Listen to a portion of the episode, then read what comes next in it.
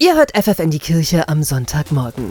Mit dem Terrorangriff der radikal-islamischen Hamas auf Israel hat ein neuer Krieg im Nahen Osten begonnen, der nun schon fast vier Monate anhält. Und der Bevölkerung im Gazastreifen geht es mit jedem Kriegstag schlechter. Hilfsorganisationen wie das katholische Hilfswerk Miserior sprechen von einer drohenden Hungersnot.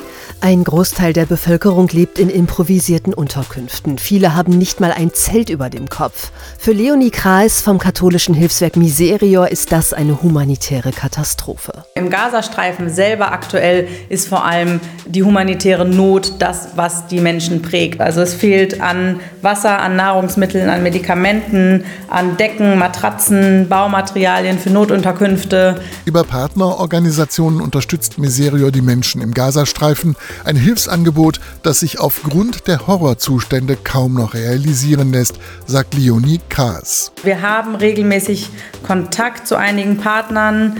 Es ist aber so, dass viele Mitarbeitende inzwischen drei oder viermal vertrieben worden sind. Aber wir versuchen, den Kontakt aufrechtzuerhalten im Grunde als eine Art Signalwirkung. Wir sind da, wir lassen euch nicht alleine, wir versuchen euch zu unterstützen. Gaza ist zu einem Ort des Todes und der Verzweiflung geworden, sagt sie. Und doch sieht sie fernab von Politik, Hass und Krieg einen kleinen Hoffnungsschimmer.